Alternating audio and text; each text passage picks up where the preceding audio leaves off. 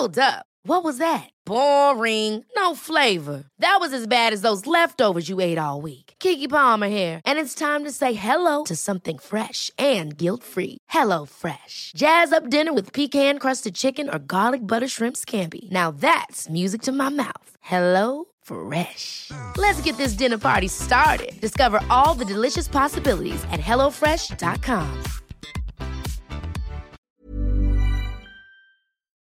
Heraldo Radio. La HCL se comparte, se ve y ahora también se escucha. Inicia las noticias de la tarde con Jesús Martín Mendoza en Heraldo Radio.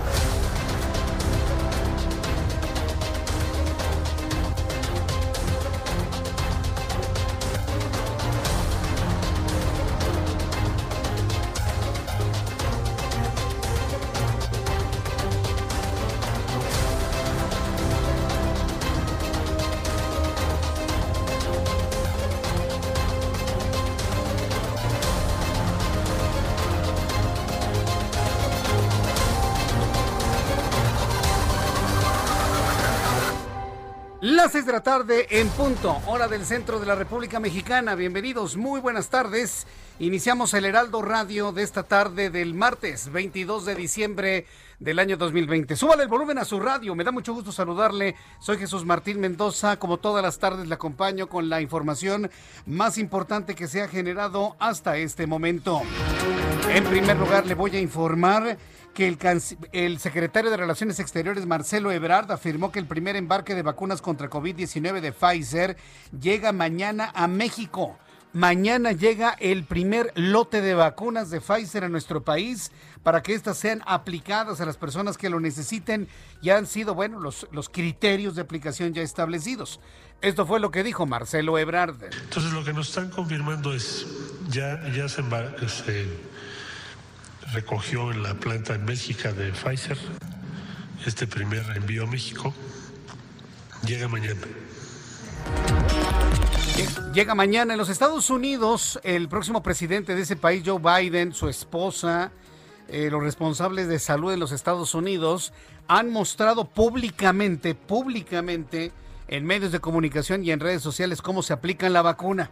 Aquí en México la opinión pública está pidiendo que mañana que llegue la vacuna de Pfizer se la pongan por lo menos cuatro personas. El presidente López Obrador, Hugo López Gatel, Jorge Alcocer, secretario de Salud, y el propio secretario de Relaciones Exteriores, Marcelo Ebrard. La opinión pública está esperando que en México suceda lo mismo que en Estados Unidos, que los políticos que han estado al frente de todo esto den una, un voto de confianza, certezas, quiero eh, preguntarle a usted, vamos a hacer un sondeo a través de mi cuenta de Twitter en un ratito más, en donde le voy a preguntar si usted está de acuerdo o no está de acuerdo que presidente de la República y responsables del tema salud sean los primeros en aplicarse la vacuna de Pfizer que llega mañana. Esto se planteó desde las 2 de la tarde en el Heraldo Televisión. Hasta este momento no hay respuesta todavía del gobierno federal de una intención de mostrar cómo se aplica esta vacuna. Pues Hugo López Gatel, por ejemplo, por lo menos, ¿no? O Jorge Alcocer, que dice que ya todo se va a arreglar. Ay, pobre señora, a mí la verdad me da una pena, una pena ajena tremenda, ¿no? Entonces, el señor Alcocer, su, su, empleado Hugo López Gatel, el presidente y el secretario de Relaciones Exteriores. Y digo, el secretario de Relaciones Exteriores porque él ha operado todo esto, ¿eh? O sea, ha sido Marcelo Ebrard, no ha sido Jorge Alcocer. Todo este mérito, todo este este logro que ha tenido México de tener en los próximos meses millones de vacunas contra el COVID-19 ha sido un logro en las negociaciones diplomáticas de Marcelo Ebrard, no de Jorge Alcocer, ¿eh? que quede clarísimo. Vamos a darle crédito a quien lo merece. Bueno, pues precisamente ante eso, pues estamos pensando que sería conveniente, muy interesante, que al menos ellos cuatro se pusieran la vacuna. Cinco, con la esposa del presidente, si ella quiere ponerse la vacuna. Hasta este momento no han dicho esta boca es mía para aplicarse la vacuna. Yo le invito para que me dé sus comentarios a través de mi cuenta de Twitter, arroba Jesús Martín MX. El subsecretario de Prevención y Promoción a la Salud, todavía es Hugo López Gatel, informó que con base en las recomendaciones de la Organización Mundial de la Salud no se va a restringir la entrada de vuelos provenientes de Reino Unido, país en donde se identificó una nueva variante del COVID-19. También le informo que la Unidad de Inteligencia Financiera, la UIF, encabezada por Santiago Nieto Castillo, presentó ante la Fiscalía General de la República cinco denuncias contra la Iglesia La Luz del Mundo y su líder, Nazón Joaquín García. Bájale un poquito al fondo, por favor. Eso. Contra Joaquín Nazón, Nazón Joaquín García, este semidios. Sí, porque algunos, algunos políticos de Morena en nuestro país ven a este tipo como una especie de semidios, este torbo, ¿sí? violador, ¿sí? enfermo sexual, lo, ven como una especie de semidios y hasta le hicieron ahí un evento en el Palacio de las Bellas Artes y, casi casi el, gordo este volaba y no sé qué tantas cosas. El violador gordo este que se llama Nazón, así se llama, ¿verdad? Nombrecito. Nazón Joaquín García. Bueno, pues lo acusaron por delitos fiscales, operaciones con recursos de procedencia ilícita y enriquecimiento ilegal muy, muy, muy en el cielo, ¿no? Muy divino el tipo, pero muy terrenal en sus acciones eh, de ingresos de dinero, ¿no? Muy divino, muy angelical, pero ¿a cómo le gusta la lana? ¿Le gustaba la lana? ¿Y las niñas chiquitas? Vergüenza le debería de dar a alguien de la política mexicana defender todavía a este pobre individuo. Le voy a tener todos los detalles más adelante aquí en el Heraldo Radio. Zoé Robledo es el director del Instituto Mexicano del Seguro Social. Hoy dio a conocer que un grupo de 620 médicos y enfermeros provenientes de los estados de Veracruz, Chiapas, Sonora, Tabasco, Tamaulipas han levantado la mano y han decidido ayudar a luchar contra el COVID-19 en el Valle de México. Estoy hablando de 620 médicos y personal de enfermería cuando yo digo médicos, estoy también hablando de mujeres. ¿eh? Aquí vamos a defender la correcta pronunciación del español. Aquí vamos a defender la correcta pronunciación de español. Y cuando hablamos de médicos, hablamos de médicos hombres y médicos mujeres. Y cuando hablamos de personal de salud, hablamos de hombres y mujeres. Esto lo tengo que aclarar porque esa es la forma en la que defendemos nuestro español, al menos en estas dos horas de programación de noticias, aquí en el Heraldo Radio. Esto fue lo que dijo el director del Instituto Mexicano del Seguro Social en una noticia verdaderamente conmovedora. De qué manera hombres y mujeres se están entregando a la tarea de atender a las personas enfermas de COVID. Un llamado a la solidaridad de nuestro personal, particularmente de médicas, médicos, enfermeras y enfermeros, para que nos ayuden en los lugares donde más lo necesitamos, particularmente la zona metropolitana del Valle de México, la ciudad y el Estado eh, de México, y también algunos que se movilizarán hacia, hacia Baja California. En este llamado, lo que nosotros estamos planteando es apoyarlos, apoyarlos con los traslados, los boletos de avión, los alojamientos, eh, en los alimentos, son tres alimentos al día, la lavandería, el transporte a las unidades a donde van a ir, además de otros incentivos institucionales. Bien, pues esto fue lo que comentó el propio director del Instituto Mexicano del Seguro Social al presentar una importante estrategia el día de hoy, hoy por la mañana. Lo vamos a comentar un poco más adelante aquí en el Heraldo Radio. El gobierno de la Ciudad de México dará apoyos económicos de manera extraordinaria ante la declaratoria del semáforo rojo a micro y pequeñas empresas.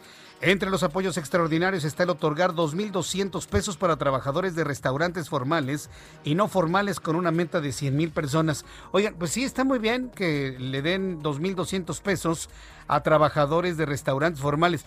También incluyan a enfermeros, enfermeras, y a personal médico. Hay muchachos estudiantes de medicina que les pagan, se llevan 900 pesos a la quincena. No, no, no, no puede ser eso posible, ¿no? Y algunos me dicen que 900 pesos al mes. Yo soy de la idea que también hay que incluir en estos apoyos económicos al personal de salud que opera en la capital de la República y en todo el país. Tras el nuevo cierre de actividades económicas, la Coparmex de la Ciudad de México demandó al gobierno y al Congreso local encontrar alternativas que permitan reorientar parte del gasto público para apoyar a las empresas y a los trabajadores formales. Y es que ahora que están cerradas las tiendas departamentales, las plazas comerciales, exactamente en el tiempo en la víspera de la Navidad, en la víspera del Año Nuevo, en la víspera de Reyes, las pérdidas son multimillonarias. No saben la cantidad de personas y empresarios que compraron producto de todo tipo, que normalmente se vende en esta temporada, y que está en este momento encerrado y paralizado. Nadie lo puede vender. Estoy hablando del comercio formal. El informal, mire, Hoy Gerardo Galicia, nuestro compañero reportero, eh, eh, a bordo de las motocicletas del Heraldo en toda la Ciudad de México y en todo el país. Hoy me decía cómo los vendedores ambulantes se ponen a la margen del cierre en el centro de la Ciudad de México para vender a la mala lo que tienen ahí. A la mala. Que venga la policía, yo vendo aquí y la gente va y los busca, evidentemente. Entonces el problema es fundamentalmente en esta época para el comercio formal, para el comercio perfectamente establecido, para los que pagamos impuestos.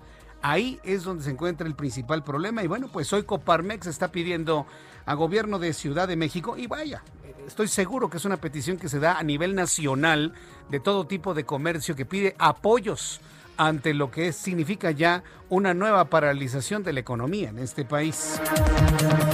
El Congreso de los Estados Unidos aprobó uno de los mayores cambios en materia legislativa de la historia de ese país sobre gastos e impuestos, que considera apoyos económicos para enfrentar la contingencia sanitaria por COVID-19 y una parte adicional sobre cómo mejorar los intereses comerciales con México. Le doy a conocer que la Embajada de Francia en México desaconsejó de manera enérgica a la población francesa para que evite en la medida de lo posible pisar tierras mexicanas por el aumento de casos de coronavirus que se han registrado en las últimas semanas. Francia le pide a sus conciudadanos que no vengan a México, se van a contagiar de COVID-19. Los franceses están diciendo eso, a menos de que mañana nos diga alguien en la voz mañanera ahí, con, e, con esa voz de tiple, así de aguda, ¿no? Este, que es una mentira, que están mintiendo los franceses. Bueno, está bien será todo el mundo, ¿no? Que está en contra del gobierno de Andrés Manuel López sobre todo el planeta, ¿no? Todos los gobiernos del planeta están en contra de la cuarta transformación, podría ser. Pero por lo pronto, los franceses han recomendado no venir a México. Y ese es un hecho, pues clarísimo, ¿no?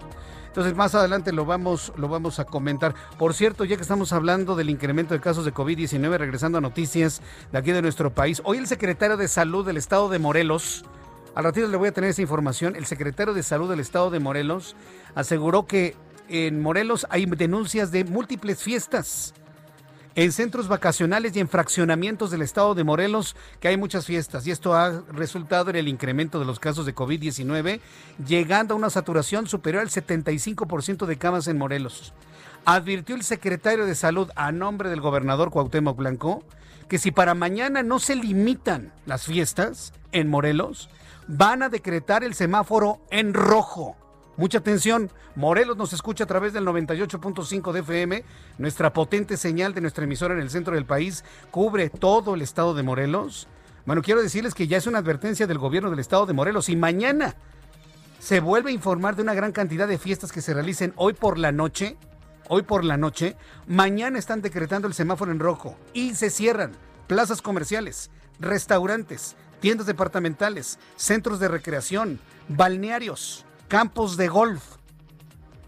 Si no entienden los habitantes de Morelos, mañana cierra todo con el decreto del semáforo en rojo. Yo les estoy informando, ¿eh? Así que para que lo vayan ustedes considerando. Pero ¿sabe qué? Va a haber hasta el doble de fiestas, porque así somos en México. Somos retecontreras. Porque a mí, ¿quién me tiene que decir lo que tengo que hacer? ¿Verdad que así piensan los mexicanos? A mí nadie me va a decir lo que tengo que hacer.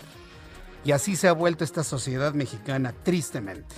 Le informo que Mauricio Sulaimán, presidente del Consejo Mundial de Boxeo, saludos a Mauricio Sulaimán, informó que murió David el Macetón Cabrera, legendario boxeador mexicano. El presidente del Consejo Mundial de Boxeo lo describió como uno de los campeones nacionales más importantes de la historia del box en nuestro país. Le tendré más adelante toda la información. Descanse en paz, David Cabrera, le decían el Macetón.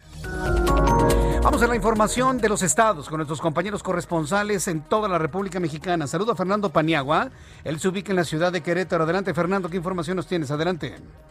¿Qué tal Jesús Martín? Buenas tardes. Desde que iniciaron las medidas restrictivas por el COVID-19, las autoridades sanitarias han dispensado nada más 109 fiestas o reuniones. Estamos hablando de fiestas de como 15 años, bodas, bautizos, que la gente en Querétaro ha seguido realizando. Hoy en Querétaro, Jesús Martín, tenemos una ocupación de camas con respirador del 49%, cercano al límite establecido por las autoridades estatales para que eh, se declare el semáforo rojo, aunque ya tenemos medidas restrictivas restrictivas y un confinamiento modulado, como lo han llamado las autoridades. Entre estas cosas que se han suspendido en Querétaro, solo en la última semana, déjame decirte, 49 fiestas o eventos uno de ellos un concierto alternativo en el municipio de Colón.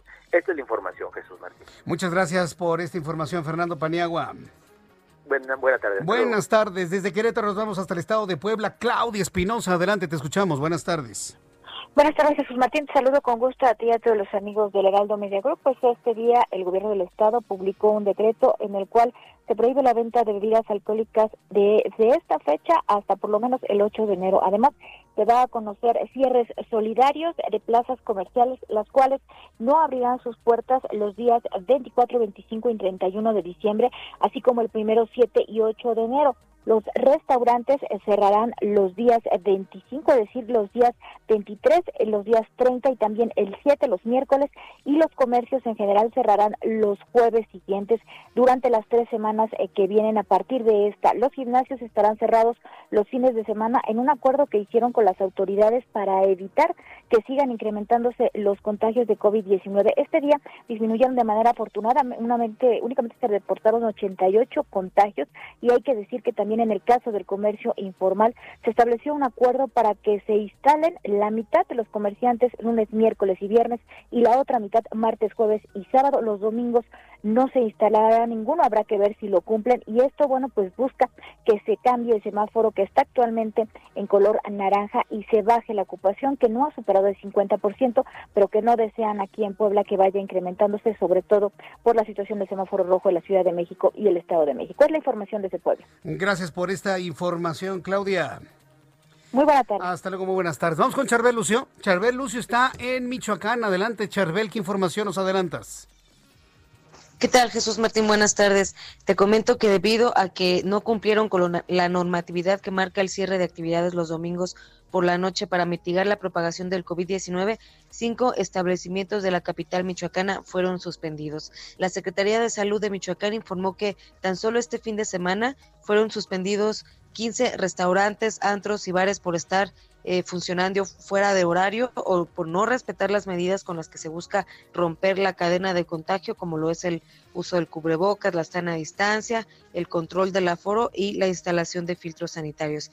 La Secretaría de Salud reiteró la invitación a los gerentes de estos eh, lugares y a los propietarios a cumplir con las disposiciones que buscan salvaguardar la vida y la salud de la población y con esto también evitar el cierre de sus negocios.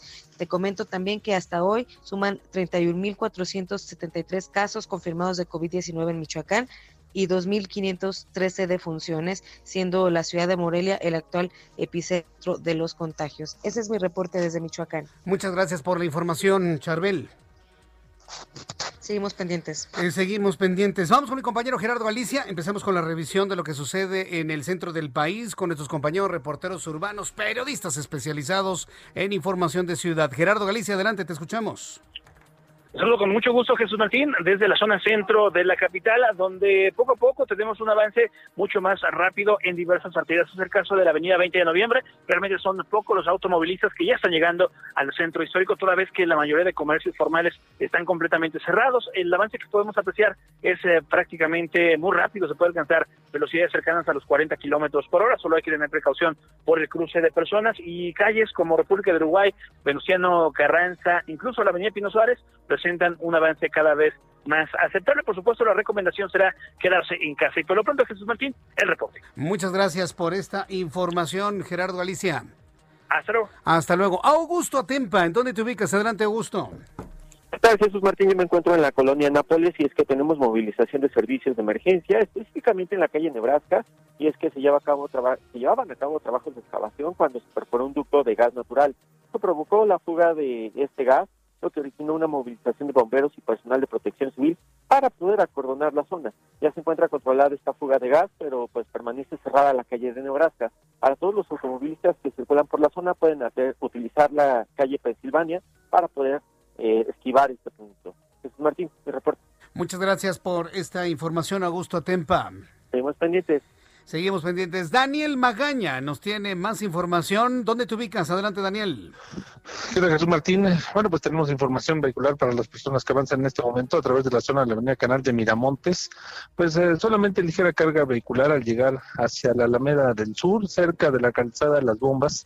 Pero a partir de aquí el avance es bueno para trasladarse ya hacia el perímetro de Xochimilco a través de prolongación, división del norte. Bien, las personas que se incorporan hacia la zona del anillo periférico sur. No tenemos los problemas habituales, sobre todo en dirección hacia la zona del viaducto Tlalpan. El reporte. Muy buenas tardes. Gracias, muy buenas tardes, Daniel Magaña. Ya son las 6 de la tarde con 19 minutos hora del centro de la República Mexicana. Vamos a continuar con la información y esto es lo que tenemos en el resumen de noticias, así que yo le invito para que se quede con nosotros. Pero vamos a escuchar a nuestro compañero Abraham Arreola, que como todos los días nos dice lo que ha sucedido un día como hoy en México, la historia y el mundo. Adelante, Abraham. Amigos, bienvenidos. Esto es un día como hoy en la historia, 21 de diciembre. Mm, ya huele a Navidad. 1808 en Viena se estrenan las sinfonías 5 y 6, además de la fantasía coral y el concierto para piano número 4 de Loading van Beethoven. Como me gustan sus películas. Además, en nuestro country, es decir, nuestro país, en 1815 el general José María Morelos y Pavón fue fusilado en Ecatepec. En 1860 se resolvió el triunfo del ejército liberal con la batalla de Calpulalpan. ¡Apa, nombrecitos que tenemos en México! En 1871, el general Porfirio Díaz llega a Tetela de Ocampo buscando apoyo militar de los tres Juanes de la Sierra Norte en el marco de la rebelión del Plan de la Noria. Además, en 1898 nace Salvador Suribán Anchondo en Chihuahua, quien fue médico cirujano y rector de la UNAM, además de que él inició el programa de construcción de Ciudad Universitaria. Y si necesitabas algún pretexto para celebrar, te recuerdo que en Argentina es el Día del Empleado de la Farmacia. En Cuba, el Día del Educador. En la India, el Día de las Matemáticas.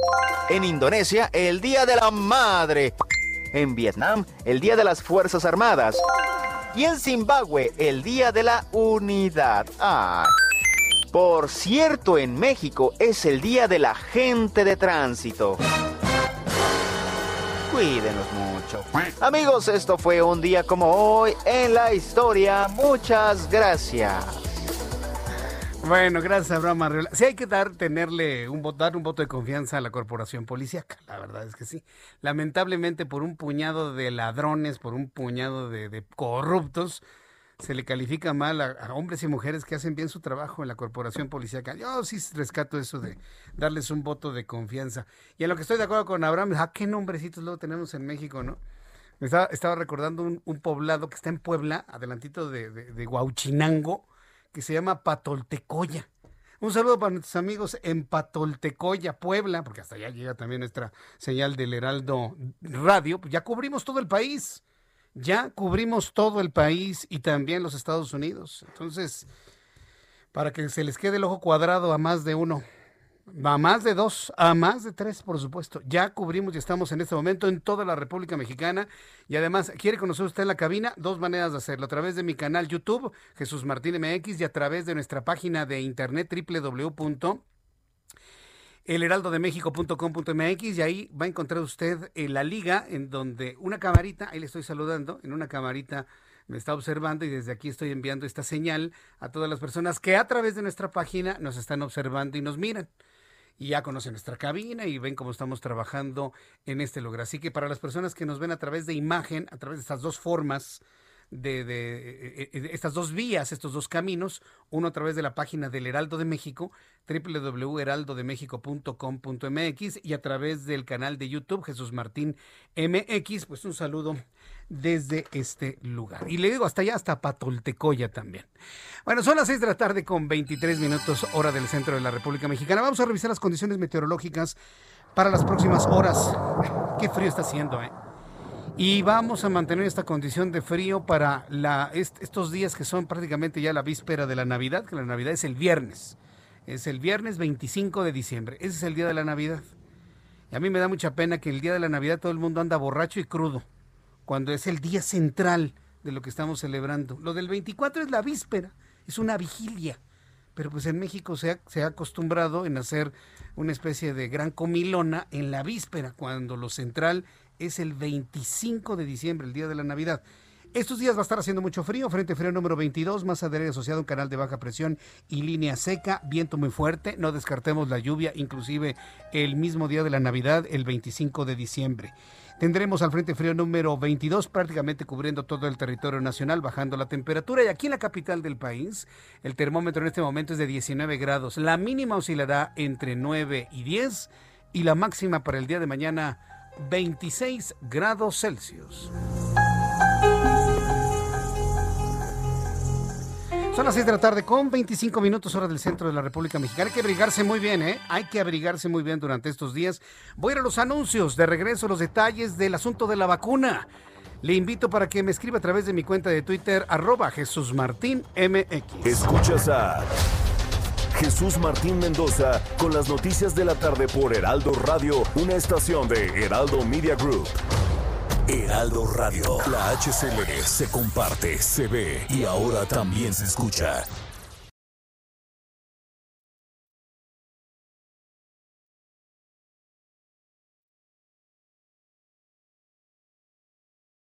Heraldo Radio. La HCL se comparte, se ve y ahora también se escucha.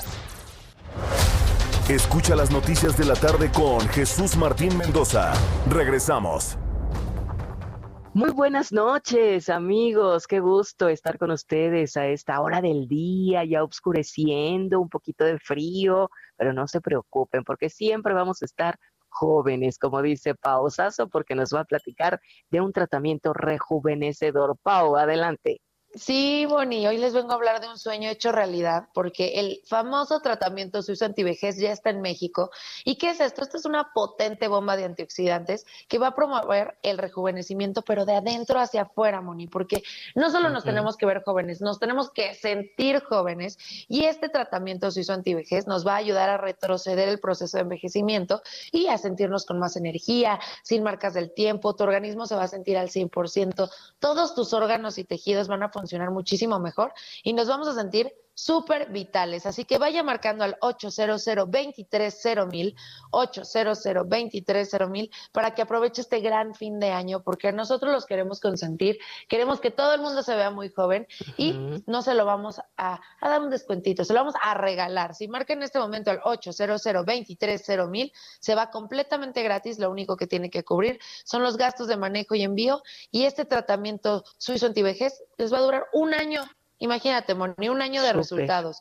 Además, también va a ahorrar pagando el envío porque pues no va a gastar gasolina, estacionamiento y se va a quedar en su casita y no se va a arriesgar. Así que marque en este momento al 800 230 porque esta fórmula suiza hace que recuperes tu energía, estimules el rejuvenecimiento de la piel. Le vamos a decir bye bye a las arrugas, a las manchas, a la flacidez. Podemos lucir hasta 10 años más jóvenes. Entonces es una Oh, belleza. Este tratamiento claro. cuesta dos mil pesos, pero hoy se va gratis, Moni. Marquen en este momento al 800 230 para poder pedirlo. 800 230 Mm, muy bien. Porque se va a llevar esta belleza, Moni, para ser Forever Young. Sí, perfecto, a darnos ese regalazo. Muchas gracias, Pau. Gracias a ti, Moni. Regresamos, amigos.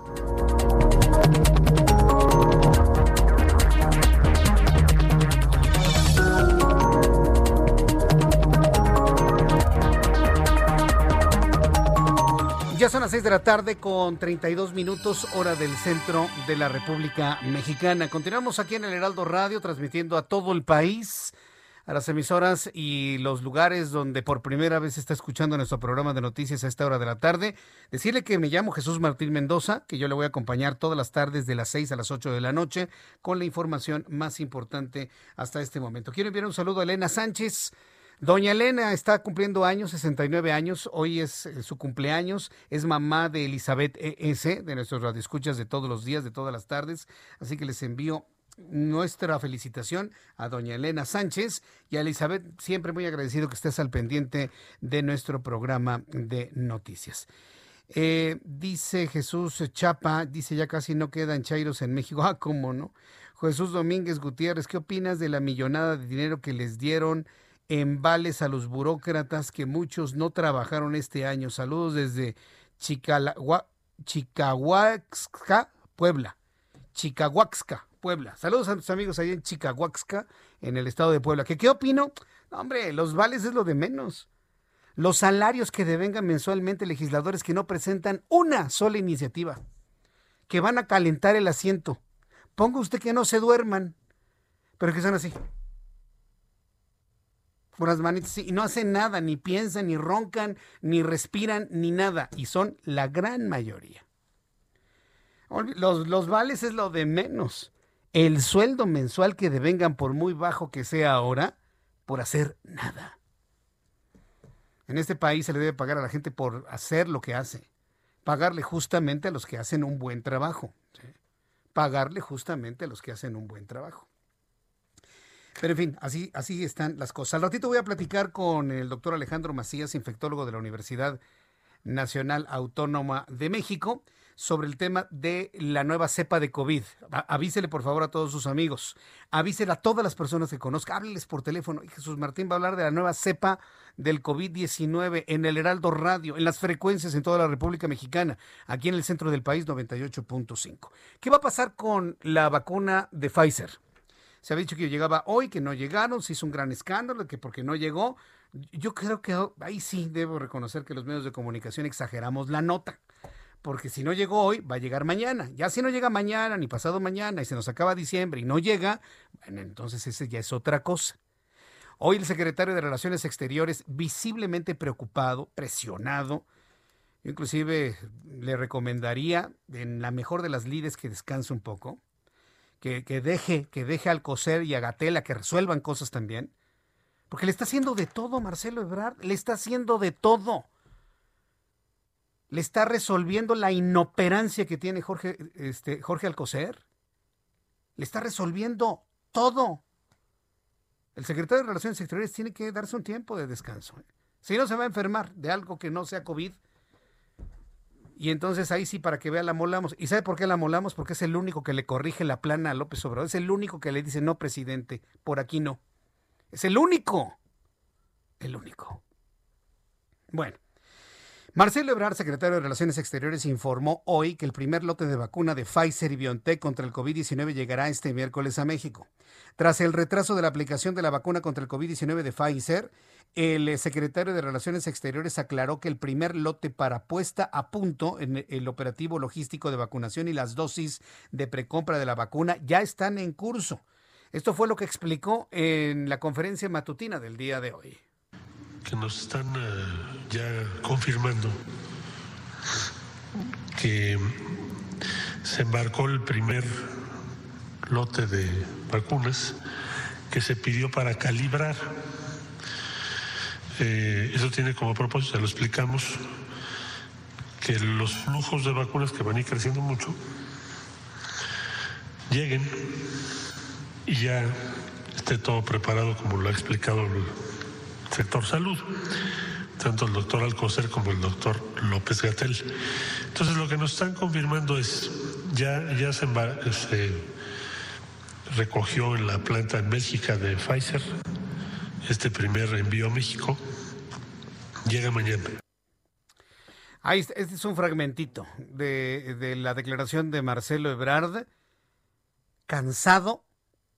Se les, mire, acuérdense que, alguien que ha hecho radio durante toda la vida, que es en este caso su servidor, siempre le he dicho que la entonación es a la radio como la imagen a la televisión. Lo que acabamos de escuchar de Marcelo Ebrard es de un hombre que está profundamente cansado, agotado, agotado, porque eh, hacer el trabajo de cuatro, cinco, seis secretarías no es nada fácil. Sí, sí, lo digo con toda responsabilidad. Hay secretarios que no están haciendo su trabajo y le están dejando todo a Marcelo Ebrard. Y el, el, que más está haciendo eso es Jorge Alcocer, pobrecito, ya nomás no opera. No opera, no opera nada, nada, nada. Está muy cansado Marcelo Ebrard, yo lo acabo de escuchar. Es más, si le ponemos un poco de atención, está hasta mormado. No dudaría que esté enfermo, ¿eh? De gripa o de influenza. No exagero, ¿eh? ¿Quieres, ¿Quieres escucharlo otra vez? Pónmelo otra vez, ¿no? Al fin que dura un minuto. A ver, el, sonido de Marcelo, ¿verdad? Que nos están uh, ya confirmando que se embarcó el primer lote de vacunas que se pidió para calibrar. Eh, eso tiene como propósito, ya lo explicamos, que los flujos de vacunas que van a ir creciendo mucho lleguen y ya esté todo preparado como lo ha explicado el sector salud, tanto el doctor Alcocer como el doctor López Gatel. Entonces lo que nos están confirmando es, ya, ya se, recogió en la planta en México de Pfizer este primer envío a México, llega mañana. Me quitaste la palabra de la boca, eh, José María Moreno. Muchas gracias. Está quemado. Tenemos un secretario que le ha resuelto la plana al, actual gobierno en su, en su impericia en muchas cosas. Eh, totalmente quemado, ¿eh? Está agotado, está cansado. Vaya, yo no soy médico, ni mucho menos, pero sí sé distinguir cuando una persona está mormada y que por lo tanto tiene una congestión nasal, pues notable, dificultad para respirar. Y yo se lo quiero atribuir evidentemente al cansancio, no a otra cosa, ¿no? Al, cansancio enorme que debe tener un hombre como Marcelo Ebrard, que ha cargado en sus espaldas la responsabilidad, además de la de su secretaría, la de otras al menos tres o cuatro más. ¿eh? Ah, pero por supuesto que sí. ¿eh? Claro que sí. Tengo la línea telefónica, me da muchísimo gusto saludar al doctor Alejandro Macías. Súbale el volumen a su radio. El doctor Macías es infectólogo de la UNAM, conocedor sobre el tema de influenza, de COVID-19. Doctor Macías, me da mucho gusto saludarlo. Bienvenido. Muy buenas tardes. Hola Jesús Martín, gusto estar con tu auditorio. Muchas gracias por tomarme la llamada. Ahora acá en, radio, ya platicamos en televisión.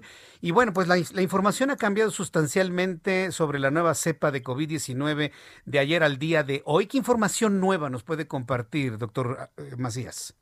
Sí, mira, bueno, hay que decir que sigue siendo hipotético, Jesús Martín. Es una cepa que se supone que es más contagiosa de lo habitual. No estamos seguros, parece serlo. Hay que actuar como si lo fuera. Eh, por un lado, y por otro lado, que puede afectar la vacunación. Sin embargo, hay que decir, primero, al respecto de que sea más contagiosa, no es seguro.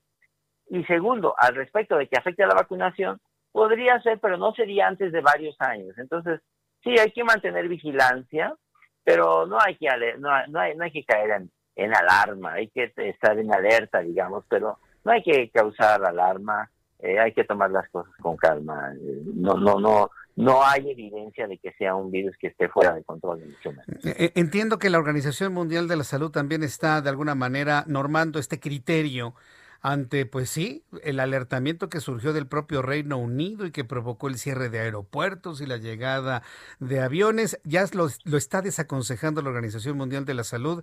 Inclusive México podría decidir no cerrar los aeropuertos. Nuevo León sí está insistiendo en que se haga una cuarentena para quienes vengan del Reino Unido, pero parece que se va a desaconsejar esto. ¿Se ha entendido esto que usted nos explicó desde ayer, doctor Alejandro Macías? Sí, mira, porque no hay evidencia de que sea muy diferente de otros muchos virus que están mutando en el mundo. Hay que decir que hay en este mundo ya cientos de virus distintos. Este virus en particular fue notorio porque se detectó en la Gran Bretaña, donde hay un sistema centinela para búsqueda de mutaciones. Pero mutaciones están ocurriendo en todo el mundo. En el mundo puede haber virus como este, iguales o peores. Entonces, aquí, aquí ocurrió que pues nos dimos cuenta por el sistema que tiene Inglaterra implementado, pero no es distinto de lo que está ocurriendo seguramente en todo el mundo. Hay que verlo con cuidado, hay que mantener un nivel de vigilancia, pero no hay que caer en pánico.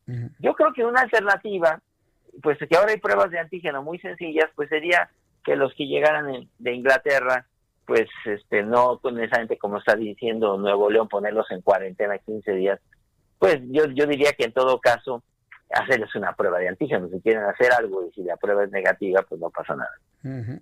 Eh, ahora, eh, nos dice usted que hay cientos de, virus distintos ya, es decir, que el virus, el SARS-CoV-2 ha mutado de alguna manera. Pero si, si continúa este proceso de mutación del virus, suena a un cuento de nunca acabar, es decir, que no vamos a tener un descenso sensible de la velocidad de contagios y de muertos en el mundo en mucho tiempo, ¿no? Sobre todo por la velocidad con la que está, está cambiando su información genética el virus. Sí, cambia, pero mira, no cambia tan rápido como otros virus, por ejemplo, como el virus de la influenza, que cambia mucho más rápido y que por eso obliga a vacunar cada año. No, este virus va cambiando, pero mucho más lentamente. Fíjate, por ejemplo, al virus de la influenza le toma unos cinco años cambiar y eh, hacer inútil la vacunación. Entonces, ese le va a tomar más, por lo menos en sus cinco años. Entonces, los anticuerpos que se producen por la vacunación y por el sistema inmune son muchos, no es uno solo. El virus puede mutar y hacerse resistente a uno de esos anticuerpos, pero no a todos. Por eso es lo que te comentaba, que no, no hay que caer en pánico. No se va a hacer resistente por el hecho de que tenga una o dos mutaciones. Hay que tenerlo en vigilancia, desde luego, como se hace con otras cosas, pero no hay que caer en pánico. Esto debe estar en, control. Eh, ese, ese llamado me parece que es muy importante, no caer en pánico pero inclusive la propia pandemia, así como la conocemos, le ha causado pánico a mucha gente y a otros les ha causado un total y absoluta falta de respeto. Estamos viendo cómo la gente sigue eh, eh, eh, juntándose, aglomerándose en puntos de venta de algunos, de algunos productos. ¿Cuál sería su recomendación, doctor Alejandro Macías, ahora que estamos en tres entidades del país en semáforo en rojo? Sí, mira, yo creo que hay que apelar a las responsabilidades individuales, este Jesús Martín, porque sí está bien, hay que exigirle al gobierno que haga lo que tenga que hacer, pero también no nos olvidemos que hay muchas responsabilidades individuales. Aquí yo lo que he comentado, que comentábamos también, pues, el semáforo lo trae cada quien. Si te dicen que los hospitales están llenos, si te dicen que no hay camas en terapia intensiva, ¿qué más necesitas? Para, si no necesitas salir de manera eh, urgente, ¿para qué sales? Si sabes que no hay lugares en los hospitales, mantén sana distancia, evita los atiborramientos, mantén higiene de manos, usa tu cubrebocas, avisa rápido cuando te enfermas. Eso es responsabilidad individual, haz ejercicio. Si tienes una adicción, pues procura dejarla. No es nada más de pedirle al gobierno. Al gobierno hay que vigilarlo, exigirle desde luego. Pero también hay que recordar que hay muchas responsabilidades individuales que sabemos a veces muchas cosas. Ya sabemos cómo se comporta esto, ya sabemos de los peligros y de todos modos nos exponemos eh, porque simplemente ya nos cansamos y queremos enfiestarnos. Hay gente que tiene que salir a trabajar sin duda, porque si no trabaja hoy, no come mañana, es muy respetable. Pero hay gente que simple sencillamente se le ocurre que ya está cansado y que quiere salir a una fiesta, quiere salir a una reunión, quiere salir a un restaurante y quiere hacer lo que quiere hacer siempre. Bueno, ahí hay que apelar a esa responsabilidad individual. Mm, correcto. Eh, doctor, hay personas del público que quieren saber su opinión a esta recomendación de Francia a sus ciudadanos de no venir a México por la alta velocidad de contagios de COVID-19 en este país. ¿Qué opina usted de la posición del gobierno francés? Pues mira, yo diría, en estos momentos hay, que evitar los viajes cualquiera. Si alguien quiere ir de México a Francia, yo igual le digo, mira, si, vas, si te puedes quedar en tu casa, mejor quédate, ¿no? Pues es lo mismo de Francia para México. Ahora, no es que tampoco estén allá en un lecho de rosas, ¿eh? Hay una gran actividad en Europa también, no es como decir que van a a venir de un lugar en donde no hay ningún virus a un lugar donde hay muchos virus. Yo entendería eso, entendería eso, por ejemplo, de Corea del Sur o de China. Pero Francia, digo, por el amor de Dios, están ahorita igual o peor que nosotros. Están igual o peor que nosotros. Pues doctor Alejandro Macías, entonces nos quedamos con su recomendación, no entrar en pánico y esperar pues la información del estudio de la nueva cepa que se encontró en el Reino Unido, pero no hay evidencia de que sea más letal, ¿verdad, doctor? No hay evidencia que sea más letal, de hecho, puede transmitirse quizá un poco más rápido, pero todas esas son hipótesis, nada más, Jesús Martín. Ah, de esa hipótesis, hoy se manejó mucho de que contagia más a los niños. ¿Qué se sabe sobre eso? También son hipótesis. Los que que son sobre cifras. Han visto en, en Inglaterra que en relación con octubre, noviembre, ahora hay más niños y hay una proporción mayor en determinadas zonas que están suponiendo que por eso se transmite más entre niños y que también por eso se transmite más eh, más rápidamente entre adultos. Pero bien puede ser que sencillamente cuestiones conductuales. Entonces, no, no podemos asegurar todavía nada respecto de esa, de esa receta. Correcto, pues lo tomaremos con toda calma, doctor Macías, y de conocer información nueva que surja desde el Reino Unido, desde la Organización Mundial de la Salud, si usted me da la oportunidad, conversarla con el público que escucha el Heraldo Radio o el Heraldo Televisión, para poder de alguna manera quitar pues falsas informaciones, ¿no? O desinformaciones que luego llegan a surgir, sobre todo en las redes sociales. Muchas gracias, doctor Macías. Que le vaya muy bien. Gracias, gracias, Jesús Martín. Cuídate. Hasta pronto, que le vaya muy bien. Es el doctor Alejandro Macías. Es una eminencia. La, verdad, mire, a mí me, gusta mucho platicar con gente inteligente y el poderle transmitir a usted el conocimiento de gente inteligente. Hoy platicaba con el doctor Narrofis. Fue secretario de salud al escuchar al, doctor José Narro, en el programa de, que tengo en televisión, no, no sabe cómo, cómo lo extrañé como secretario de salud. De verdad, de verdad, de verdad, de verdad. Un hombre muy, muy claro, muy puntual, en, también coincidiendo en no entrar en pánico con la nueva cepa del COVID-19, pero sí haciendo un llamado al gobierno federal de hacer lo que tiene que hacer y vuelve a insistir el doctor Narro en hacer pruebas, pruebas, pruebas y más pruebas. Y ahí va precisamente el discurso de quienes saben sobre estos temas. ¿Qué nos acaba de decir Alejandro Macías? Señores, las personas que vengan del Reino Unido en cualquiera de los vuelos, sobre todo a la Ciudad de México, que es donde llegan vuelos directos de la British Airways, bueno, pues hacerse una prueba de antígeno. Una prueba de antígeno, la de cinco minutos, la de la gotita de sangre, punto. Da positivo el antígeno, bueno, entonces se resguarda la persona. Sale negativo, adelante con su trayecto. Y se acabó. Entonces, eso es lo que, lo que de alguna manera eh, podemos transmitir sobre el tema de la nueva cepa. Todos son hipótesis. Son las 6 de la tarde con 49 minutos, hora del centro de la República Mexicana. Quiero invitarle para que participe en nuestra encuesta del día de hoy en Twitter. Ya sabe que nos encantan estos ejercicios que de alguna manera nos meten en un análisis y hasta en una crítica y opinión de los asuntos noticiosos de cada día. Mañana llega la vacuna de Pfizer. Se comprometió el secretario de Relaciones Exteriores, que por cierto varias personas han coincidido con mi apreciación. algo, pasa con Marcelo Ebrard, o yo quiero dejarlo en que está muy cansado, que hay que dejarle, darle una vacación al secretario para que se recupere. Se escuchaba muy cansado y, y sobreventilando, ¿no? Mientras hacía su exposición hoy en la mañana. Bueno, él informó que llega la, vacuna de Pfizer el día de mañana, dijo antes del mediodía. Tampoco lo vamos a obligar a que tenga algún tipo, eh, a que tenga un horario específico. Pero bueno, pensemos que llegue antes de, de las 12 del día.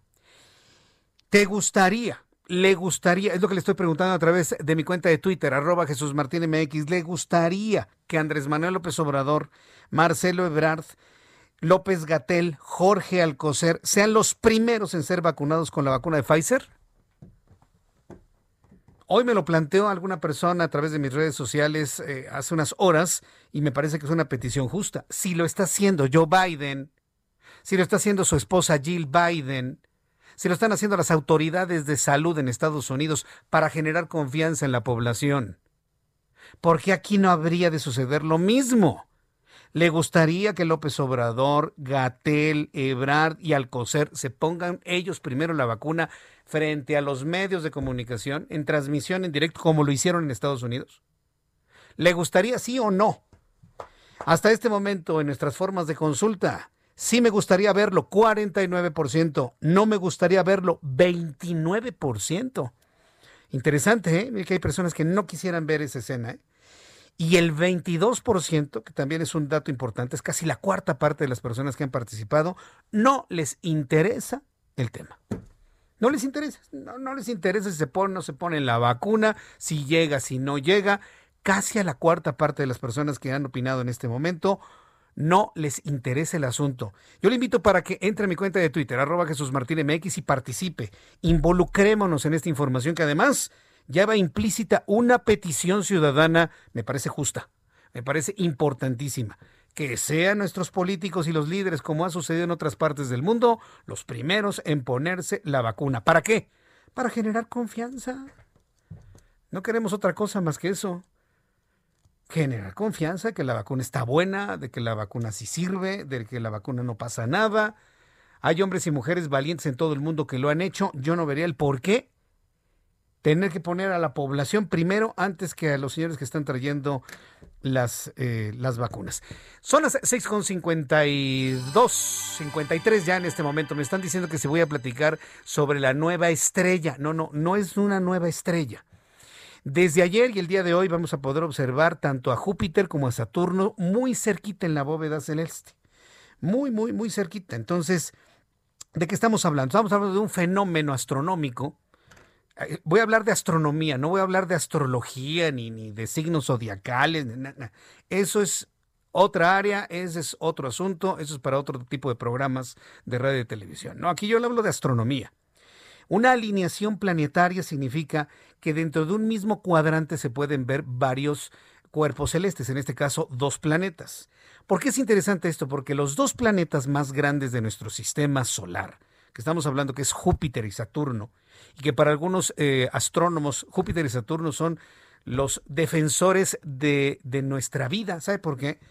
Porque los, estos planetas, tanto Júpiter como Saturno, está científicamente comprobado, son, eh, desvían y atraen a muchos objetos que vienen desde el cinturón o desde el cinturón de oh, desde afuera del sistema solar hacia los planetas internos. Si no fuera por estos dos planetas, quién sabe cuántos asteroides nos hubieran golpeado. Bueno, pues estos dos gigantes, nuestros dos guardianes del sistema solar, los podemos ver en un solo cuadrante y a través de un instrumento de observación telescópica, los podemos ver a los dos juntos. A eso se le llama alineación y un acercamiento que no se veía.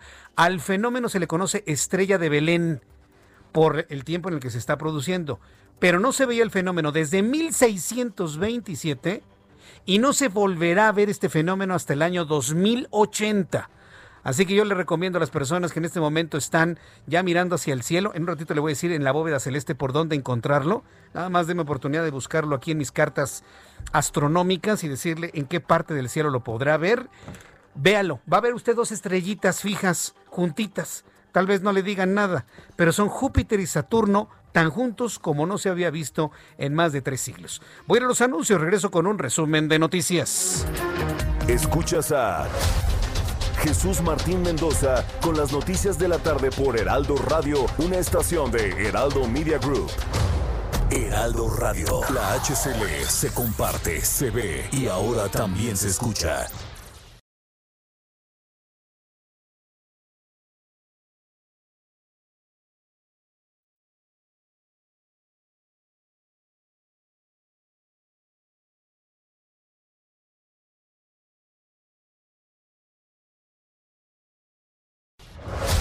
Escucha las noticias de la tarde con Jesús Martín Mendoza. Regresamos.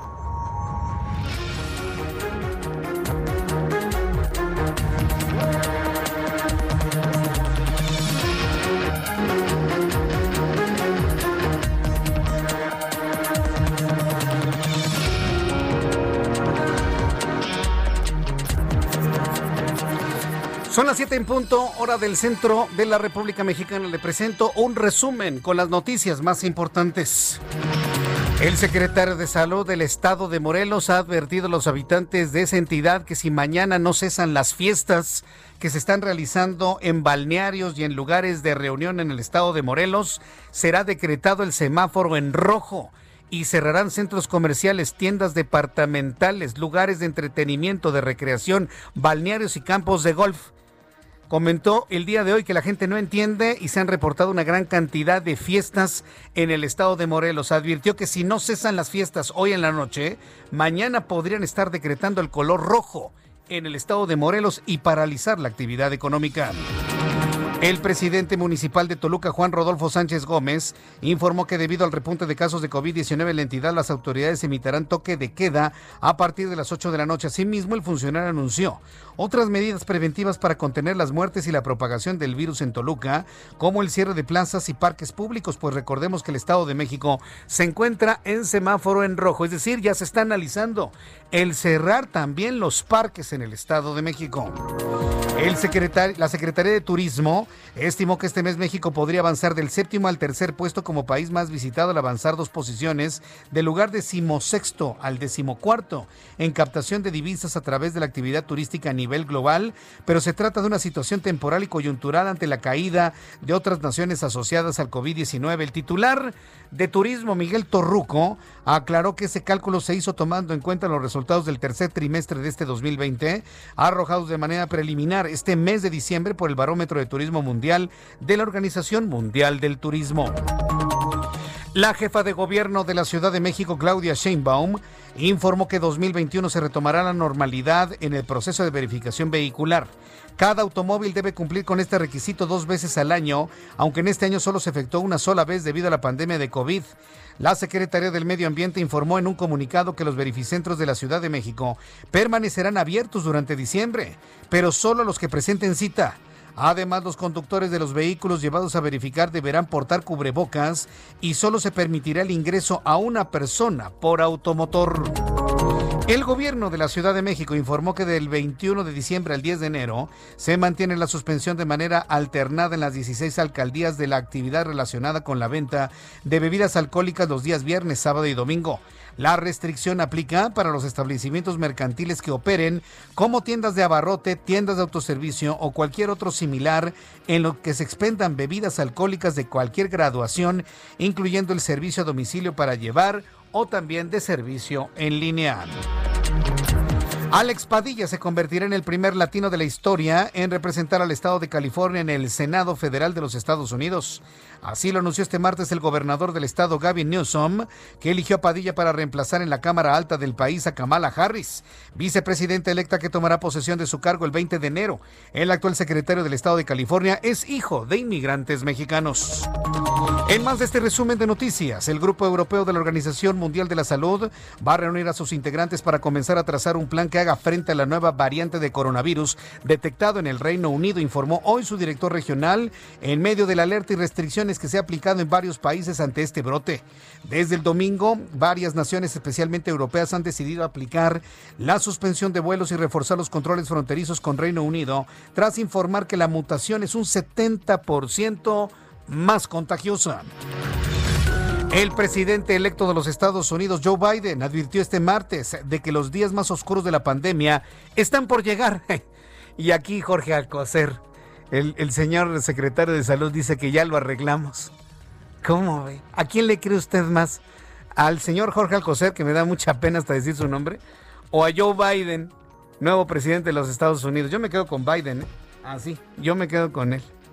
El presidente electo de los Estados Unidos, Joe Biden, advirtió este martes que en unos que en los días más oscuros, que los días más oscuros de la pandemia de COVID-19 están por llegar y que el inicio de la campaña de vacunación no va a impedir que mueran todavía decenas de miles de personas más debido al COVID-19. Se está curando en salud, ¿eh?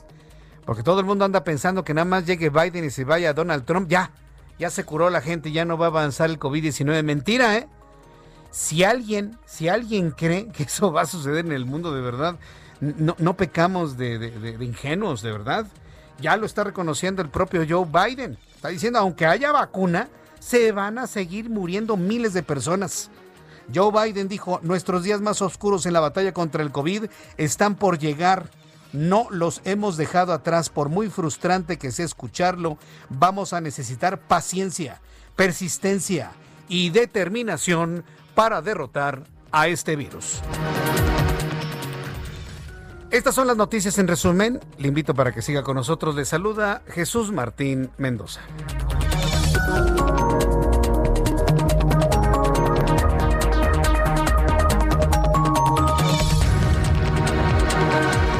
Son las 7 con 6, las 19 horas con 6 minutos hora del centro de la República Mexicana. Escuche usted el Heraldo Radio. Si esta es la primera vez que nos está escuchando en la República Mexicana, le saluda Jesús Martín Mendoza. Eh, yo, le agradezco infinitamente que me esté escuchando en este momento por primera vez en su auto, en el transporte público, en su aparato celular, eh, tal vez su radio portátil, por supuesto, descubriendo este programa de noticias para que se acompañe todas las tardes.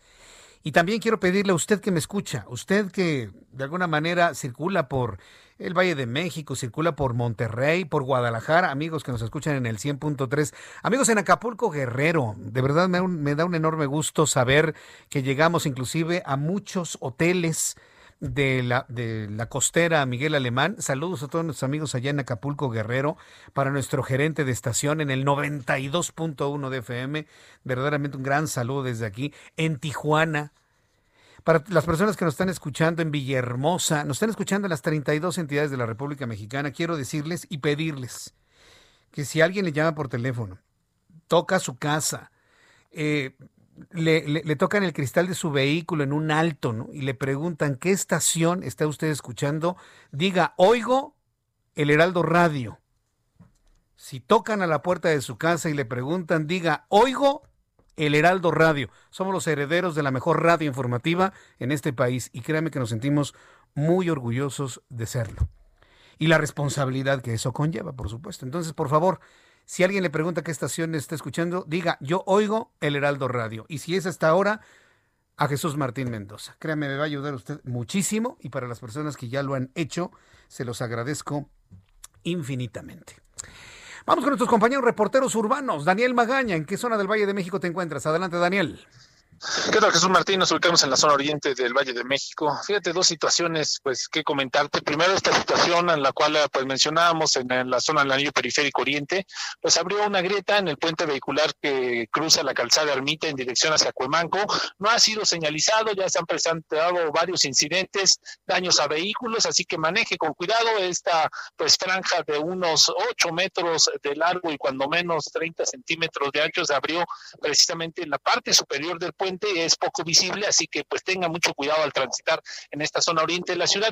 Fíjate Jesús Martín, la segunda cosa que comentarte, nos han reportado pues aglomeraciones, algunos de estos supercentros son plazas comerciales, eh, sobre todo tiendas de autoservicio, ya que pues muchas personas nos comentaban que han acudido eh, pues las, a, muchas familias, algunas de ellas ante pues el cierre, aunque no lo creas, del área de las áreas de juguetería, las personas empiezan pues a acudir ya pues con esta emergencia sanitaria, pues se elevó precisamente el semáforo rojo. Estas son unas situaciones, esta es una pues actividad no esencial, la venta de juguetes, así que las personas están acudiendo. Hemos acudido a cuando menos a tres de estos y efectivamente, bueno, pues las personas eh, pues buscan en los que no están cerradas las áreas de juguetería para asistir y esto, bueno, pues está generando pues eh, sobre todo aglomeraciones, así que hacemos un atento llamado pues eh, más que a las autoridades, a la conciencia de la sociedad para, para realmente no acudir a estos centros, no pues no generar mayor eh, cadena de contagios y bueno, pues el problema que se presenta debido pues precisamente a esta situación aquí en la zona oriente de la ciudad.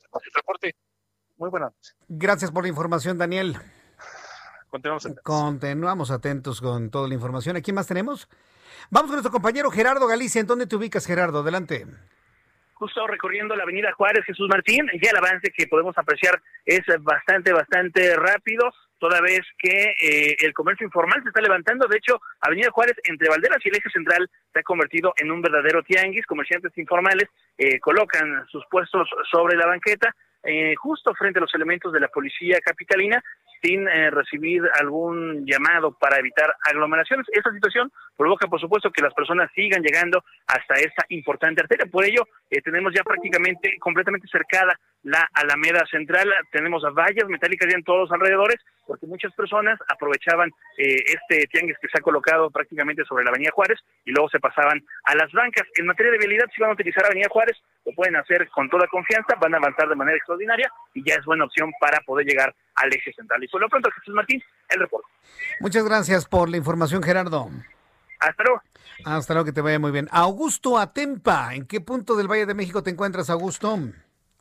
Jesús Martín, yo me encuentro en la zona sur y para todos aquellos automovilistas que usan la avenida Altavista para trasladarse de Periférico a Revolución o Insurgentes, encontrarán muy buen avance, solo se verán detenidos por los semáforos. La avenida Vitualesio Robles, que conecta Insurgentes y la avenida Universidad, presenta muy buen avance. Una, eh, una vez incorporándose a la avenida Universidad, encontrarán un poco de tráfico hacia la zona sur, a la altura de Miguel Ángel de Quevedo. Pasando este punto, la circulación es constante hacia la zona de Copilco. Jesús Martín, reporte. Muchas gracias por la información, Augusto Atempa. Muy buenas noches. Hasta luego, muy buenas noches. Son las 7 con 11, las 7 con 11, hora del centro de la República Mexicana. Y bueno, pues eh, ya, que estamos aquí, en, eh, quiero agradecer mucho Quiero agradecer mucho a las personas que nos están en este momento saludando a través de diferentes formas de contacto. Por cierto, les invito para que participen en eh, nuestra consulta del día de hoy. Si está de acuerdo en que López Gatel, López Obrador, Marcelo Ebrard, Jorge Alcocer se pongan primero la vacuna de Pfizer que llega mañana. Yo les invito para que entren a mi cuenta de Twitter, arroba Jesús Martín MX. Y saludo a todas las personas que nos están enviando saludos y que nos escuchan a esta hora de la tarde. Para Mariana Andrade, muchas gracias por estar muy pendiente de nuestro programa de noticias y muchas gracias también por tus comentarios. Saludo como todos los martes a Juan Musi, nuestro analista financiero. Mi querido Juan, qué gusto saludarte, bienvenido. Mi querido Jesús Martín, qué gusto saludarte. Muy buenas, eh, muy buenas noches. Buenas noches. Oye, pues qué, qué interesante la, la, encuesta que presentas, porque pues no todos los que van a ser los primeros en ponerse y aplicarse la vacuna eran los primeros en creer en la ciencia, ¿no? Corrígeme si ver mal. Efectivamente, y además, mira, si lo están haciendo líderes mundiales, t- todo el planeta en Estados Unidos lo acaban de hacer con el objetivo de generar confianza, yo no veo la razón por la cual aquí nuestro presidente, su secretario de salud y sus subsecretarios sean los primeros en mostrarse ante las cámaras, presentar el brazo, que les den su pinchacito y listo. Y ahora sí, los que vengan, los que siguen. ¿Tú cómo lo ves? ¿Tú sí lo aprobarías? Yo sí. Pues, pues sí, la verdad sí. Lo que pasa es que lo siento muy contradictorio porque pues no pusieron el ejemplo desde el principio, eran incrédulos, este y, y bueno, ni, ni con el tapabocas nos han puesto el ejemplo, vaya. Pero bueno, eh, eh, la verdad es que yo sí creo en ella, yo creo que estuvimos ansiosamente esperándola. Yo creo que también deberíamos de, eh, ojalá y esperar que pronto la ciencia no solo tenga la vacuna, sino algún tratamiento eficiente. Acuérdate que cuando vivimos el tema de la influencia H1N1, no nada más fue el tema de la vacuna, pero salió primero el remedio. Aquí fue al revés y ojalá y eventualmente salga el remedio porque creo que eso también este, puede puede ayudar muchísimo a aquellos que dicen no es que es muy poquito tiempo el que ha estado la vacuna y no sabemos cuáles son los efectos secundarios yo la verdad es que los invito a reflexionar y mira si, si, nos podemos vacunar y podemos evitar ser contagiados y con ello caer en, un, una etapa delicada de esto que es el COVID yo creo que vale la pena, mi querido Martín. Pues eh, efectivamente, así vamos a estar viendo lo que suceda. Y bueno, pues cómo se van perfilando las cosas ya en esta última parte del 2020, mi querido Juan. Bueno, pues mira, te quería hacer el comentario precisamente acerca de esta vuelta al semáforo rojo en la Ciudad de México. Eh, mira, el 88 está y evidentemente se está priorizando al tema de la salud. Evidentemente el haber tomado esta medida extrema que daña extremadamente a la economía y a muchos de los radioescuchos que nos es- están escuchando, a muchos que su mejor mes del año es diciembre y justo en este mejor mes del año es cuando nos vuelven al semáforo rojo, pues fue la consecuencia lógica y perdón que sea reiterativo a haberle no dado la importancia, haberle no dado la prioridad y en su momento haber aplicado medidas de prevención tan simples como el tapabocas, tan simple como que nuestro máximo líder, el presidente, haya puesto el ejemplo desde un principio con esto, las invitaciones a constantemente estarse sanitizando, lavando las manos, las invitaciones a no hacer reuniones sociales, familiares y todo lo que tuviera que ver con posibles momentos de contagio. Y bueno, la consecuencia terrible y lamentable es que para muchos, insisto, muchos de los que nos escuchan y se ganan la vida día a día, los vuelvan a confinar, los vuelvan a condenar a momentos de terrible angustia, de terrible incertidumbre, producto de este nuevo cierre y que pues evidentemente los priva de sus posibilidades para llevar dinero a, a casa. Y bueno, pues ya hecho, hecho esto, evidentemente en el Producto Interno Bruto no creo que impacte tanto, quizás punto uno o punto dos, y vamos a crecer menos 8.9 con este nuevo cierre, podríamos irnos a menos 9 o menos 9.1, eh, eso, eso no es tan notable, tan importante. Habría que ver qué acaba pasando, cómo cerramos con el tipo de cambio. Creo que también subiría un poco la estimación, unos 15 o 20 centavos. Y en materia de tasas de interés, yo creo que sin duda Banco de México tan pronto tenga oportunidad en la primera reunión que sostenga en enero el próximo año podría así eh, relajar las condiciones monetarias, es decir, bajar la tasa de interés. Eh, un poco el comentario que te quiero hacer es en torno a esta reflexión que pues aunque atienda como prioridad y así debe de ser el tema sanitario, porque efectivamente ya no hay capacidad en los hospitales, ya no hay camas, ya no hay posibilidad de atender enfermos de COVID, pues bueno, que es una consecuencia lamentable por no haber hecho las cosas en tiempo y que, insisto, mi solidaridad, mi apoyo y pues evidentemente toda eh, eh, la empatía con esta, este sector de la población que vuelve a vivir estas condiciones del confinamiento, pues en un momento clave del año, un periodo que típicamente es de alto consumo, de alto gasto, y pues que desafortunadamente nos tiene otra vez así, ¿no? Entonces, no creo que vaya a modificar en gran medida las expectativas y todo lo que hemos venido comentando a lo largo de los programas, pero pues sí, me parece lamentable que quizás en los en términos económicos, eh, lo estoy diciendo, no quiero desatender el tema sanitario o decir que es primero la economía que la salud, pero sí definitivamente en quizás un, un, uno de los meses y en este caso el periodo para muchos sectores más importante de todo el año, mi querido Jesús Martín. Sí, definitivamente. A mí la verdad me preocupa mucho. ¿eh? La- me preocupa. Imagínate en esta época del año todas las... eh, las empresas, las tiendas que compraron producto, que compraron insumo para poderlo vender, algunos lo van a tener consignación, ¿no? Pero el que pierde es el que compró el producto para venderlo y que en este momento está todo cerrado.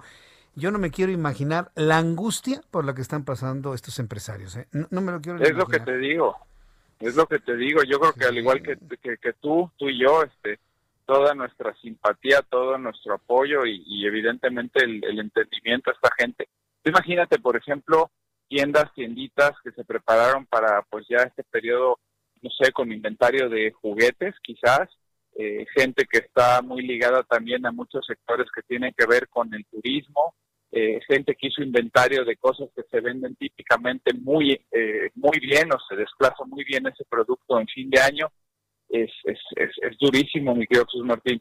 y la gente que ya empezaba poco a poco a salir a algunos centros de consumo, insisto, de manera responsable, con tapabocas, con distancia social y demás, este, va de nuevo para atrás.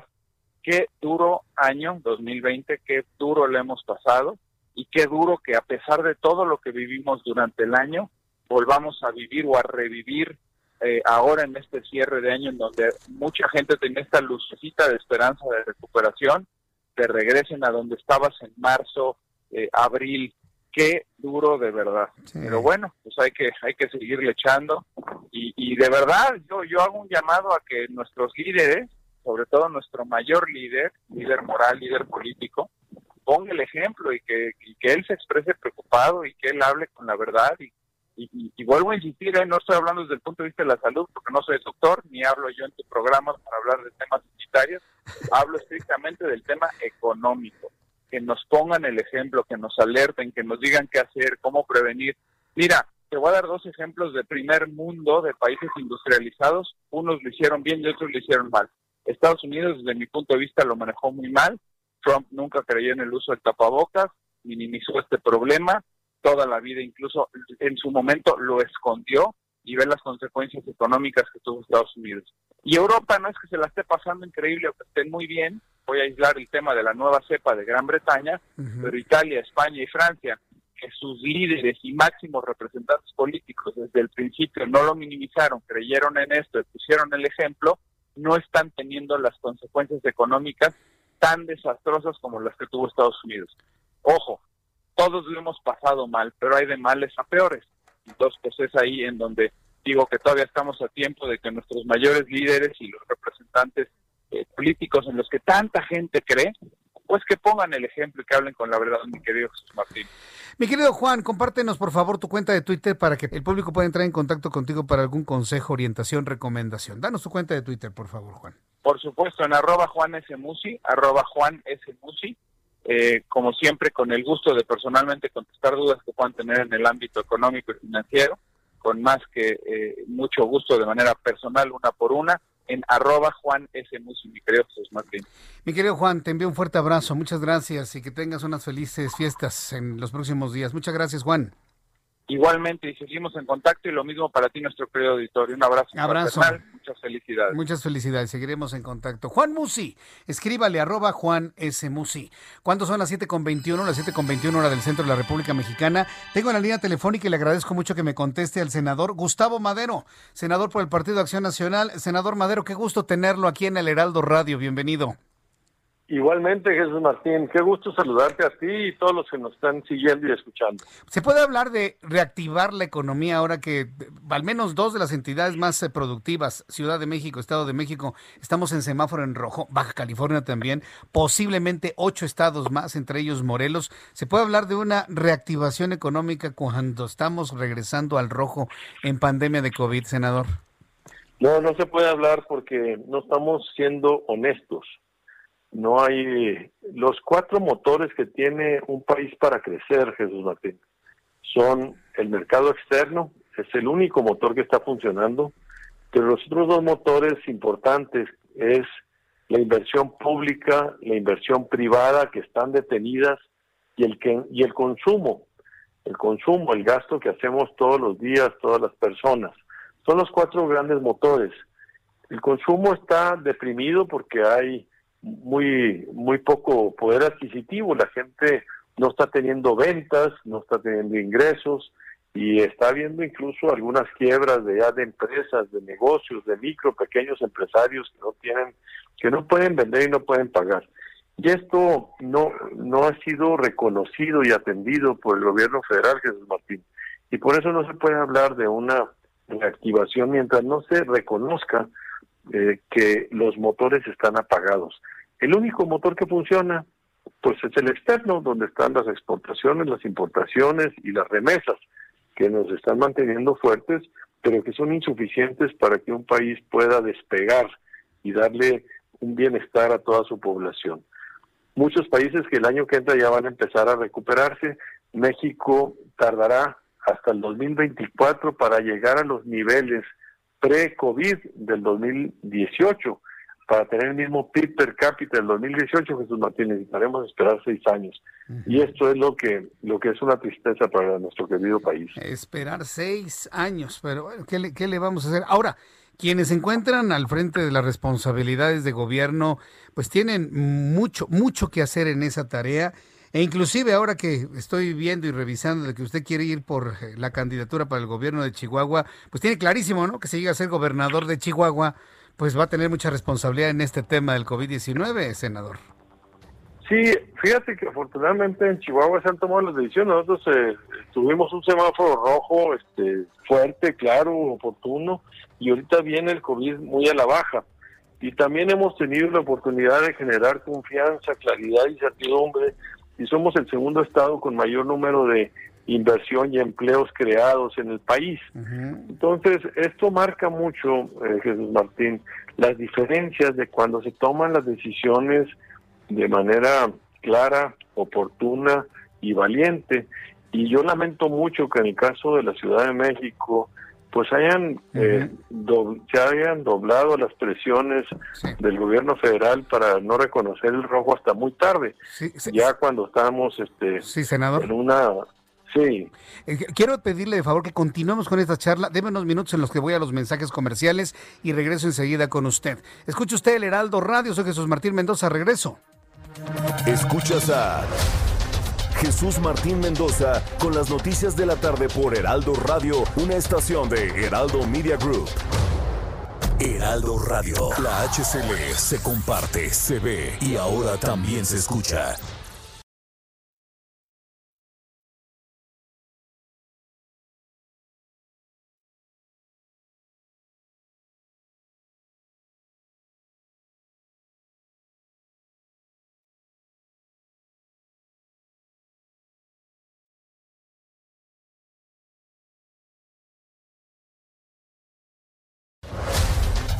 Las noticias de la tarde con Jesús Martín Mendoza. Regresamos.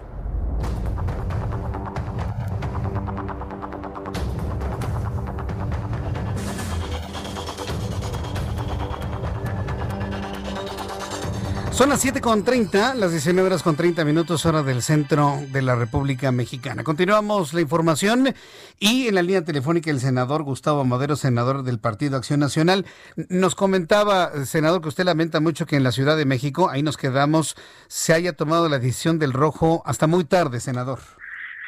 Sí, yo anticipo que esto nos va a costar muchas vidas y muchas saturación de, de la capacidad hospitalaria que tenemos en la Ciudad de México y que esto, pues hay una responsabilidad directa de los que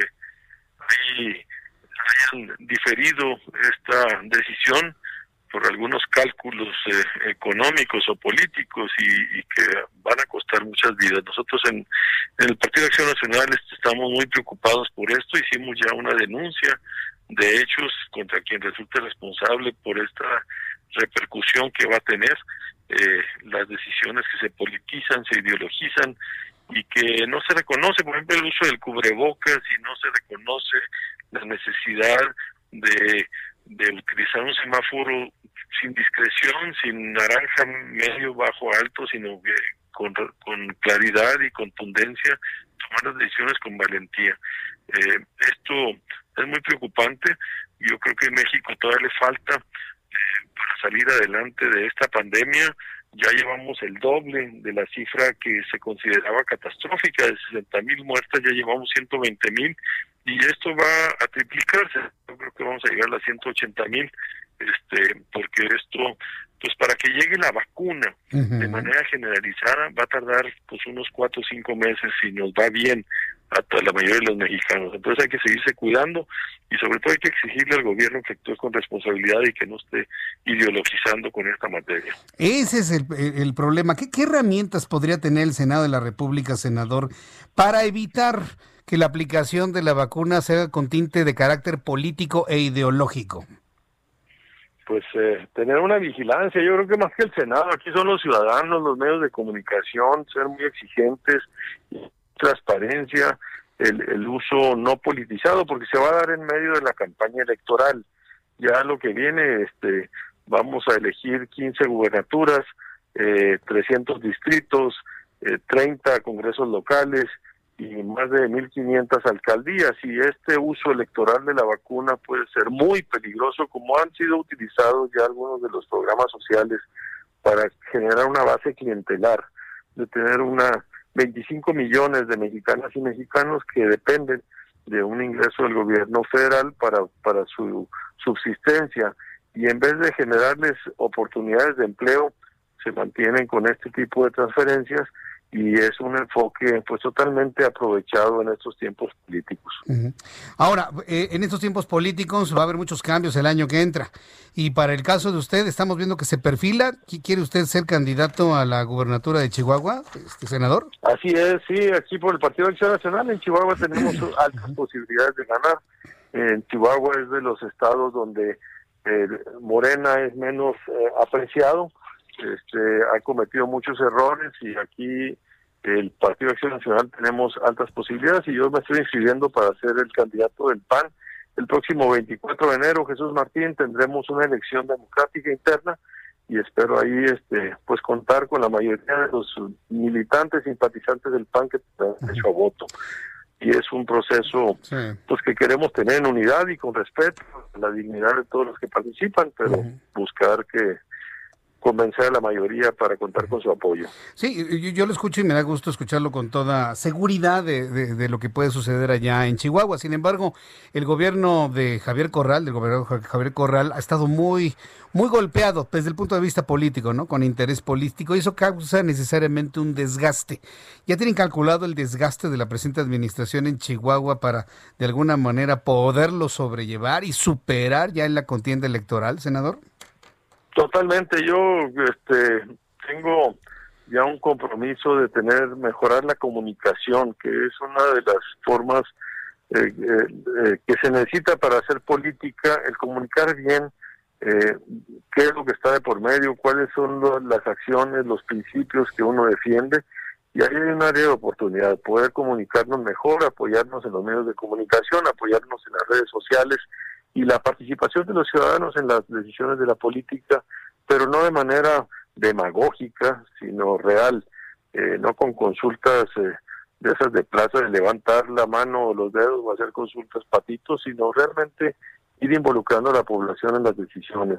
En eso yo le apuesto a Jesús Martín de tener una, una eh, un compromiso. Yo soy comunicólogo, yo estudié ciencia de la comunicación y creo que eso me va a ayudar a mejorar mucho mi relación con los ciudadanos y a revertir una posible mala imagen que pudiera existir, aclarar de qué se trata y pedir su confianza en el proceso.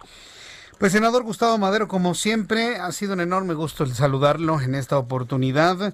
Nos acercamos a un tiempo en el que, bueno, pues eh, disminuye mucho el trabajo en otros ámbitos y, bueno, pues de una manera muy diferente vamos a llegar a las celebraciones de la Navidad y el final de este año 2020 que va a pasar a la historia como uno de los años más tremendos que recuerde la humanidad. Pero bueno, pues yo le deseo que tenga unas felices fiestas, senador, que la pase muy bien en compañía de su familia.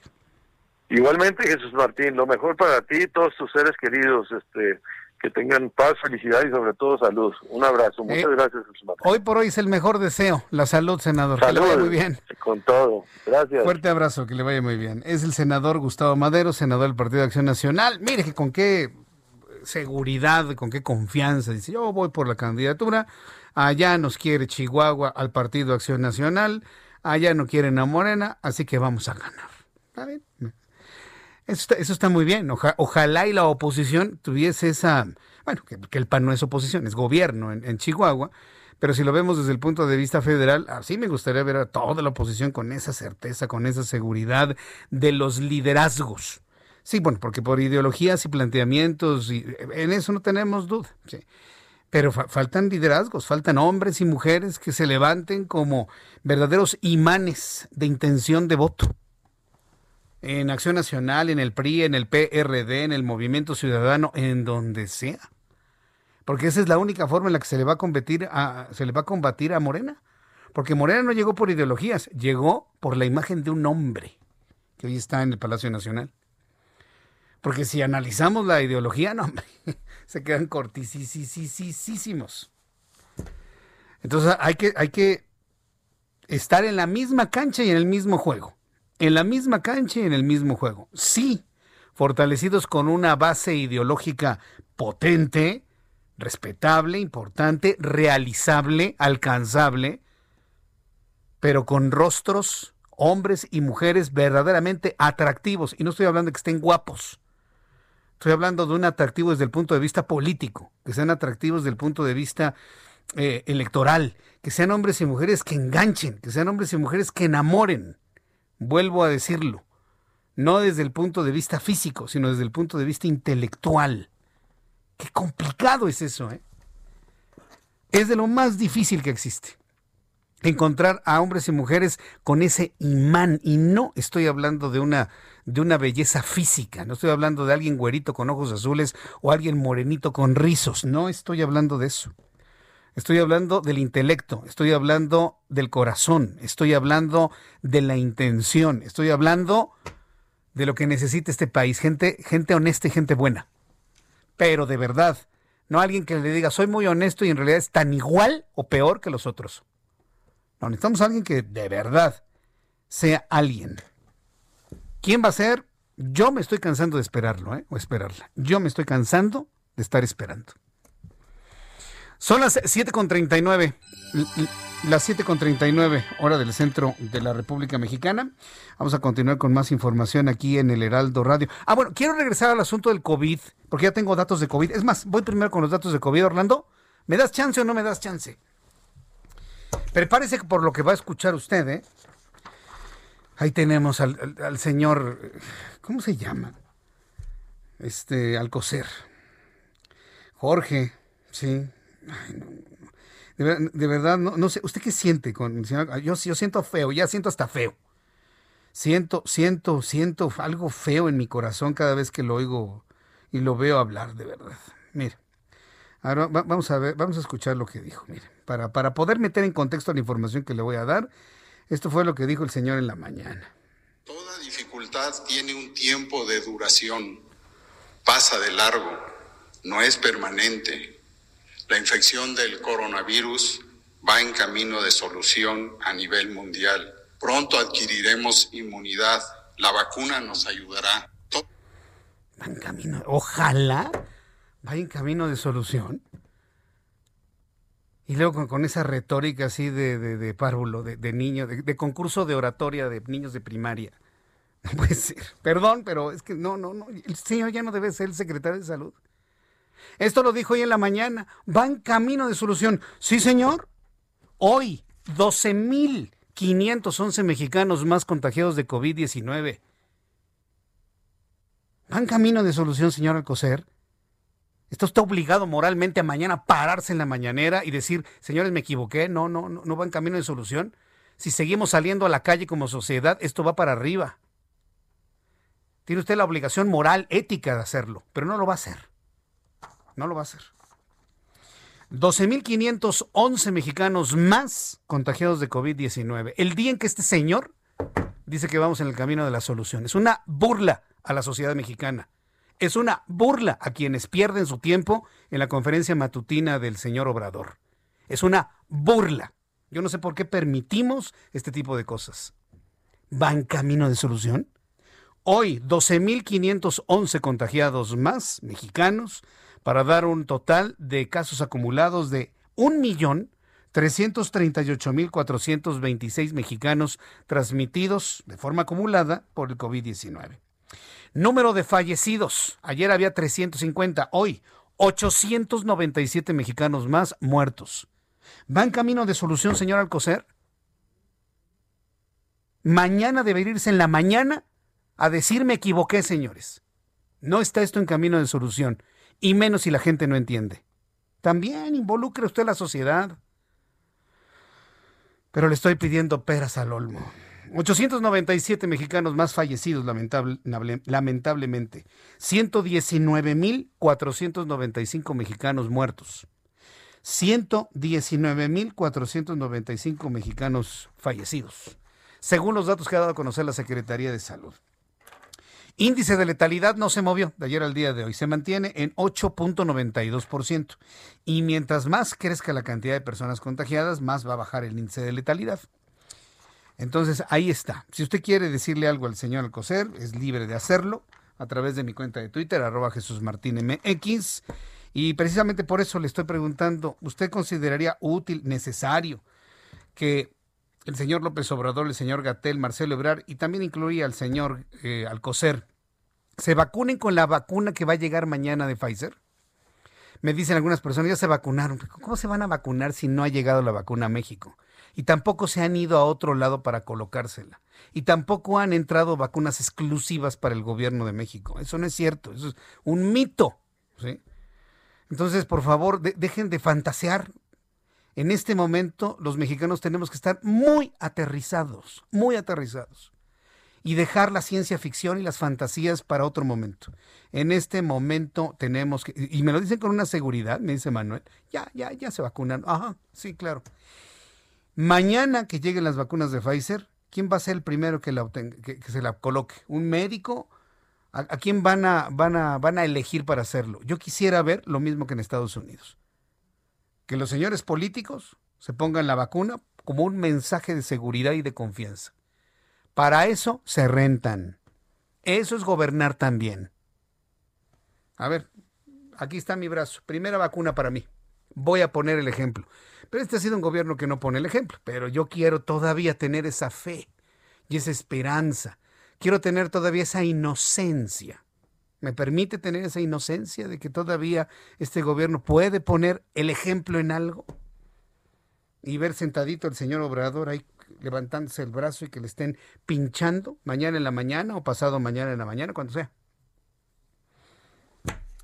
Yo le invito para que entre a mi cuenta de Twitter, arroba Jesús Martín MX, arroba Jesús Martín MX, y usted dígame, déjeme quitar el sonido de este señor, ya lo quité, ahora sí, consultamos en Twitter, arroba Jesús Martín MX, ¿te gustaría que López Obrador, Marcelo Ebrard, Hugo López Gatel y Jorge Alcocer sean los primeros en ser vacunados con la vacuna de Pfizer? Y vuelvo a insistir, como un ejemplo y un mensaje de confianza. Hasta este momento, el 53% de las personas que han participado en nuestro sondeo nos dicen que sí les gustaría verlo. El 27% me dice que no. Y un 20%, ¿eh? la quinta parte de quienes están participando, me dicen que no les interesa en lo más mínimo el tema. ¿eh? A mí me sorprende ese 20%. Me sorprende mucho 20, 20%. No me vayan a salir que, que aquí aplica el lema de López Obrador, ¿no? Primero los pobres, ¿no? Por el bien de todos, primero los pobres, que le pongan a ellos la vacuna, ¿no? Precisamente para evitar ese tipo de cosas, mi querido Orlando, que sean ellos los que se lo pongan, por lo menos uno. López Gatel, ya con él, ya, ya, se lo ponga él. Órale, órale. Está joven, está fuerte, si no, si le causa reacción la vacuna, va a salir adelante, no hay problema. Me van a decir que el presidente no, porque tiene medicamentos cardíacos, no lo sé. Pero ah, de que hay mucha gente que podría de alguna manera generar esa confianza poniéndose la vacuna. Me están diciendo, usted, usted se le va, se va a poner la vacuna. Yo ya les expliqué que tengo una condición alérgica. Es más, mire, si me ve, ahorita en este momento tengo una reacción alérgica en mi, en mi rostro. Soy muy alérgico, muchas cosas me dan alergia. Muchas, muchas, el polvo, la tierra, lo que como y demás. Entonces, en mi caso, por una situación de salud, no se aconseja que me ponga esa ni ninguna otra vacuna. Y ya se los he platicado, es una condición personal, lamentablemente. Así que cuando vienen las cepas de, influenza, lo que tengo que hacer es cuidarme, cuidarme, ¿no? Para que no me contagien de influenza. Que rara, rara vez me contagio, ¿eh? pero pues puede llegar a suceder. Entonces, aunque yo quisiera, no me la pondrían precisamente por ese cuadro de hiperreactividad alérgica que presenta el servidor que le habla. Pero los señores que he mencionado no han mencionado algo, algo así, ¿eh? pero bueno, imagínense, Joe Biden tiene 78 años y no se puso ninguna queja de, la vacuna que le pusieron. Son las 7.47. Las 7.47 era el centro de la República Mexicana. Ah, bueno, pues ya que le estaba, estaba haciendo contexto, todo esto era el, el contexto, porque ahora que eh, sabemos sobre la nueva cepa del COVID-19, el subsecretario de Salud, Hugo López Gatel, señaló hoy que la Organización Mundial de la Salud desaconseja el cierre de vuelos provenientes del Reino Unido debido a la nueva variante del coronavirus. Sí, vimos a Tedros Adhanom, quien es el director de la Organización Mundial de la Salud, ir en el mismo sentido de lo que nos ha comentado Alejandro Macías. Declaraciones que las tomó Hugo López Gatel, pero en realidad toda esta conceptualización, el primero que lo hizo en medios de comunicación fue Alejandro Macías en el sentido de que no tenemos la información de una mayor letalidad del virus. Sí podríamos eh, pensar en la posibilidad de un mayor contagio por cambios de las características de la forma del enganche del virus en la membrana celular, lo que platicábamos ayer, pero no una mayor letalidad. Entonces, hoy lo que hace la Secretaría de Salud es reiterar lo que dice la Organización Mundial de la Salud, que inclusive, que inclusive ha señalado que desaconseja el cancelar los vuelos desde el Reino Unido a cualquier parte del mundo. Mientras tanto, Zoe Robledo, director del Instituto Mexicano del Seguro Social, informó que a través de la Operación Chapultepec, así se llama el programa, ¿eh? Operación Chapultepec, tiene como objetivo reforzar hospitales para atender pacientes con COVID-19. 620 médicos y enfermeros de distintas entidades del país estarán al menos un mes en hospitales destinados para atender el coronavirus en la Ciudad de México y en el Estado de México. El titular del Seguro Social detalló que los médicos y enfermeros y enfermeras que de manera voluntaria atenderán hospitales COVID en la capital del país podrán extender su estancia. Explicó que el primer grupo de voluntarios arribó a la capital y durante el fin de semana pasado y detalló que 70 personas vienen de Veracruz, 55 de Chiapas, 44 de Sonora, 34 de Tabasco y 37 de Tamaulipas. Y de esta manera lo anunció Zoe Robledo, director general del Instituto Mexicano del Seguro Social.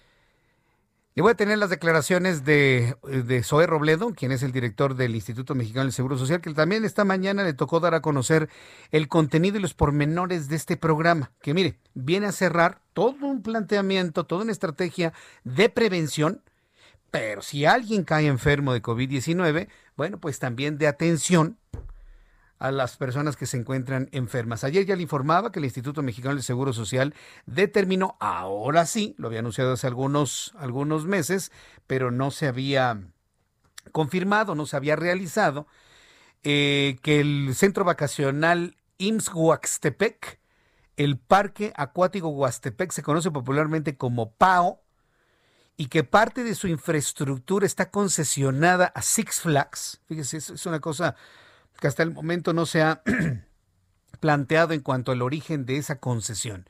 Pero parte del balneario de Huastepec, que pertenece al Instituto Mexicano de Seguro Social, está concesionado al Parque Acuático Six Flags. Bueno, pues ahora esas instalaciones del parque acuático, y debo entender que es la parte de hotelería que normalmente ofrece, serán habilitados como hospital COVID para enfermos no graves en Huastepec, Morelos en uno de los lugares más emblemáticos del descanso para los habitantes de la Ciudad de México.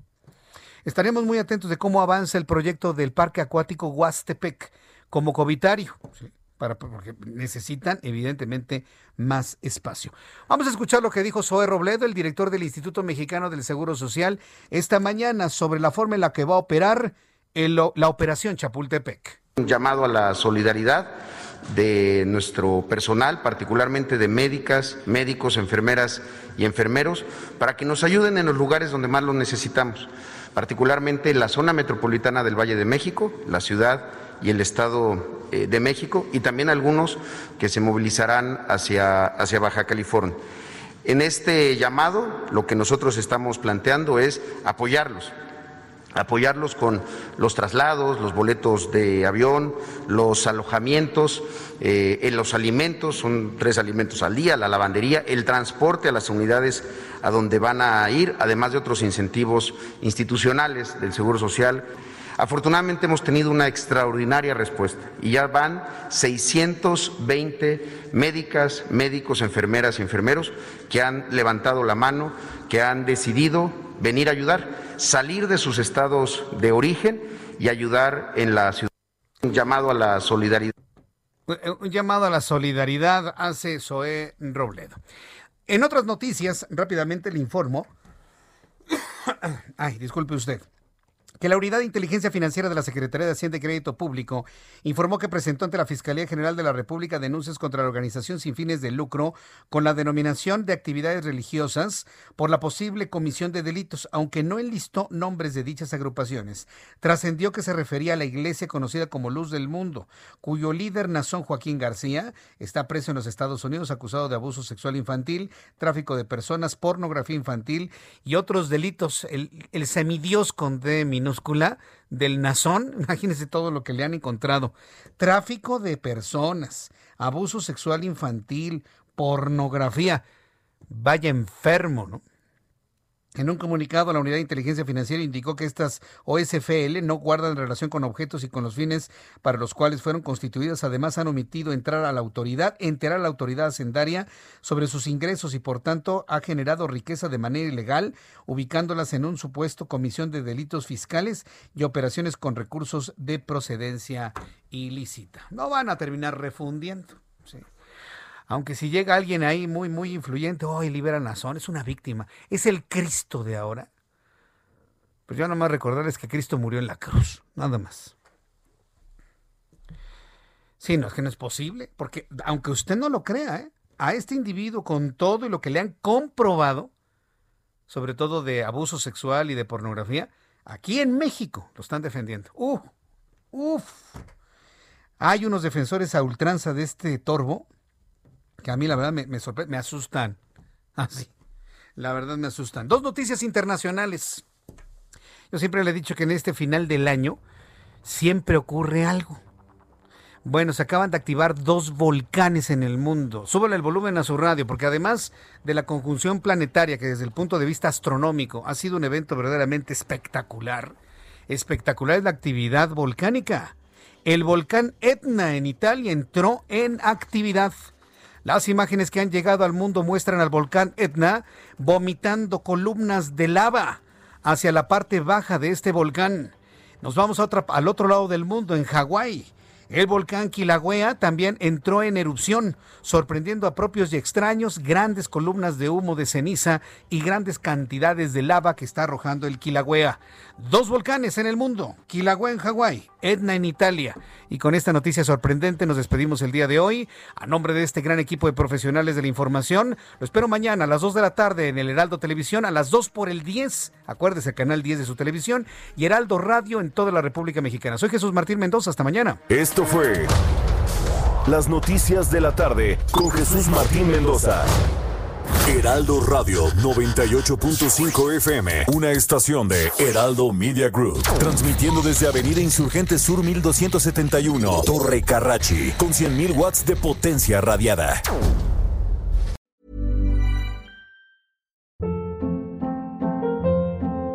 Hold up. What was that? Boring. No flavor. That was as bad as those leftovers you ate all week. Kiki Palmer here, and it's time to say hello to something fresh and guilt-free. Hello Fresh. Jazz up dinner with pecan-crusted chicken or garlic butter shrimp scampi. Now that's music to my mouth. Hello Fresh. Let's get this dinner party started. Discover all the delicious possibilities at hellofresh.com.